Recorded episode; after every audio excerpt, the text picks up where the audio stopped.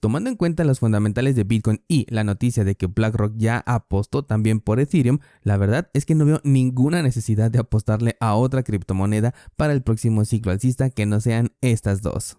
Este episodio llega a ti gracias a cursosbitcoin.com, la plataforma que te guía en tu camino a la descentralización. Así es, descentralizados, BlackRock ha sacado su nueva carta y confirma sus intenciones para tener también un ETF spot de Ethereum. Y ojo, porque este ETF no tiene un límite de emisión, lo cual por un lado pues es bueno, pero por otro lado también sabemos que no tanto. Pero creo que se puede volver incluso más popular que el ETF de Bitcoin, ya que la oferta no va a ser limitada. Y antes de que algo suceda, aclaro que más popular no significa que sea mejor para este caso, ¿vale? Em, la semana pasada cerramos con la noticia de que BlackRock no se conformaría con un ETF de Bitcoin Spot, sino que también quiere un ETF de Ethereum. Y esto ya lo veíamos venir, de hecho hace un par de semanas te comenté que si de por sí el mercado ha estado liderado por Bitcoin y Ethereum en, eh, cualquier ciclo alcista, especialmente en el próximo, estos dos se verían mucho más beneficiados que de costumbre. Esto porque pues ya había eh, empresas que habían presentado sus solicitudes para, para un ETF spot de Ethereum, pero ahora que BlackRock se une a las filas de estos solicitantes, pues ya el juego cambia bastante, ¿no? Sabemos el poder que tiene BlackRock, sabemos cómo eh, pues prácticamente todas las noticias giran alrededor de los ETFs de Estados Unidos, a pesar de que ya vimos que existen otros ETFs alrededor del mundo que ya son incluso spot, pero los que más llaman la atención son en primer lugar los de Estados Unidos y en segundo lugar específicamente el de BlackRock. De hecho, el impacto en el precio pues fue prácticamente instantáneo tuvimos una subida bastante considerable que permite medirla en este momento fue de un 13.43%, ahorita ya tiene su correspondiente corrección,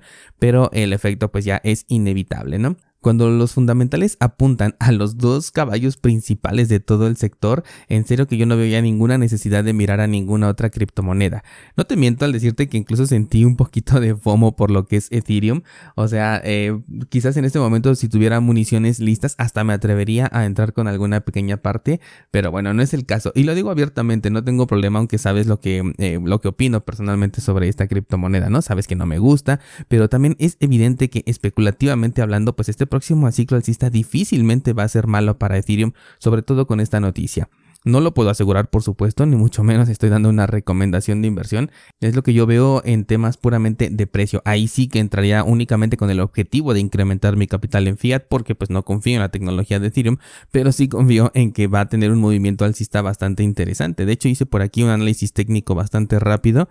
Déjame poner mi gráfico en el marco temporal de una semana para poderlo ver de una mejor manera. Ahorita el precio se encuentra en 2.044 dólares al momento en el que me estoy, eh, bueno, en el que estoy grabando y mi análisis técnico me llevó hasta los 8.600 dólares. Entonces sería una subida bastante considerable. El precio no está pues para nada lejos de su mínimo histórico, bueno, no histórico, sino del mínimo del último movimiento bajista que se quedó en los 883. Yo recuerdo que te hice el comentario de que yo veía a Ethereum en los 750 dólares. Em, está casi descartado este escenario, pero recordemos que nos hace falta una corrección del mercado en general ahora que ocurra, em, bueno, que se dé la noticia de lo de lo de los ETFs y que empiece el movimiento pre-halving, que normalmente siempre es a la baja. Entonces, bueno, no sabemos qué tan fuerte podría llegar a ser esta caída, eh, pero yo mantengo entonces mi... Eh, mi línea aquí en los 750 de hecho voy a poner una línea porque ya la había borrado hace tiempo ya tenía mucho que no visitaba el precio de, Ethereum, pero esta noticia pues sí me hizo volver aquí, ¿no? Eh, ahí está, 750 es el precio mínimo que yo le marco a Ethereum. Si se llegara a encontrar a este lugar y tomando en cuenta esta noticia que te estoy dando en este momento, creo que sería una excelente oportunidad. Así que considéralo si es que Ethereum es de tus caballos eh, a los que regularmente le apuestas en cada ciclo alcista, ¿no? Porque sabemos que le ha ido bastante bien, eso no lo podemos negar. La estrategia que utiliza Ethereum, eh, no estoy muy de acuerdo con ella, sin embargo les ha funcionado perfectamente, eso sí no lo puedo negar en absoluto. La gente que confía en este proyecto lo hace a pesar de las decisiones que toma el equipo. Me recuerda un poco a lo que hace, por ejemplo, a veces Apple, ¿no? Que, que, toma decisiones que estarían bien si estuviéramos hace una década en el pasado, pero aún así los fans le aplauden esas decisiones que vienen pues a destiempo. Y mira que tiene dos años que yo mordí la manzana y la verdad me volví bien fan, pero todavía conservo mi racionalidad en este punto, ¿no? O sea, hay cosas que digo, qué bueno que por fin llegaron aquí a, a Apple, pero pues no se los puedo aplaudir siendo que como usuario de Windows o de Android hay funciones que ya existen desde hace muchísimo tiempo por allá y, tardaron demasiado y son, son funciones básicas y necesarias hoy en día, ¿no? En la interacción con, con, dispositivos móviles. Lo mismo siento que, pasa a veces con, con Ethereum, ¿no?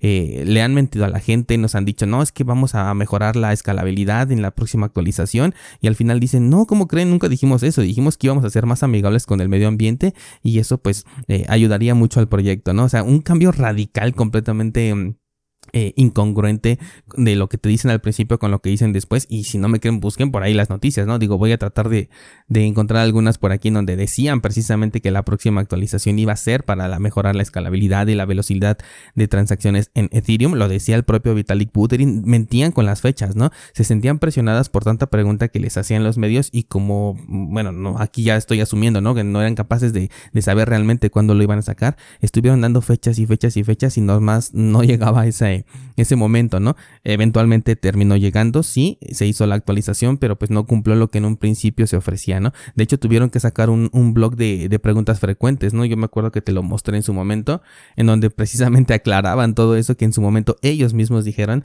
y pues por eso la gente tenía esas dudas, ¿no? De bueno, o sea, si sí va a, modificar la, estructura de, de, Ethereum en cuanto a su número de transacciones que se van a poder hacer, ya va a ser más escalable, ya no van a ser tan caras las comisiones, que también es una de las redes que cuando se congestiona tiene las comisiones más altas y sobre todo tomando en cuenta que este proyecto nace porque dijo Vitalik Buterin, ¿cómo es posible que en Bitcoin la gente quiera, eh, quiera convertirlo en una moneda de uso diario y se estén pagando estas comisiones? Eso es ridículo, así que aquí les va Ethereum, miren, esto es mucho mejor y finalmente salió con algo peor, ¿no? En ese aspecto, específicamente hablando de las comisiones.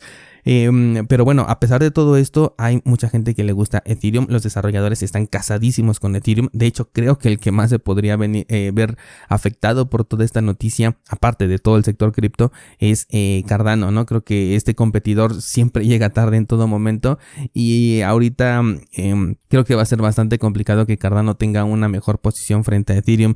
Eh, con esta noticia. Y bueno, pues creo que esto le va a venir, la verdad es que bastante bien al en términos de precio. Creo que tendrían que eh, cometer un error bastante grave como para que el próximo ciclo alcista les pegara pues de una manera eh, equivocada, ¿no? A, lo que las predicciones pues marcan en este momento. Y con respecto a los demás proyectos, pues creo que van a necesitar hacer demasiado ruido para que puedan llamar la atención porque ahorita sí la tienen bastante difícil porque tenemos por un lado a Ethereum con de por sí que ya es el, líder en cuanto a, a, aplicaciones, ¿no? Se refiere, casi todos quieren desarrollar para Ethereum, los demás proyectos se quedan bastante por debajo.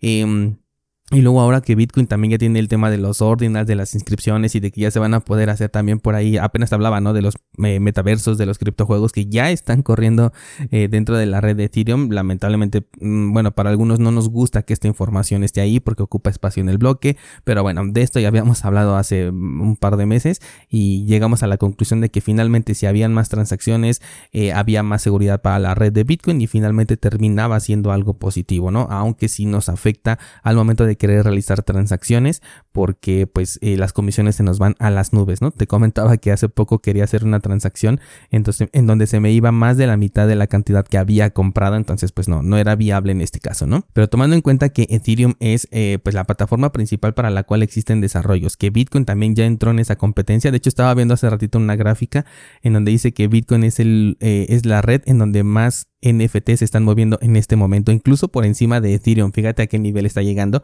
O sea que ya es un competidor completamente eh, serio en estos desarrollos de NFTs, de criptojuegos, metaversos y todo lo que se vaya a venir, ¿no? Y todavía nos falta considerar las nuevas modas cripto que vayan, que vayan a llegar este próximo ciclo alcista. Entonces, Ethereum y Bitcoin creo que van a ser eh, punteros, pero de sobremanera, muchísimo más que en los mercados anteriores. Y yo sí veo que ahorita la tienen muy, muy complicada cripto en general, ¿no? Seguramente también va a haber proyectos que se van a disparar. Es mucho más fácil que se disparan esos proyectos. En primera, la manipulación que existe por detrás con la em, distribución de tokens, que es un tema que eh, de los que principalmente me hicieron salirme de todo lo que es cripto. Y en segundo lugar, porque, bueno, pues al tener un precio más, más bajo, es mucho más fácil que hagan un por 2, por 3, por 800, ¿no?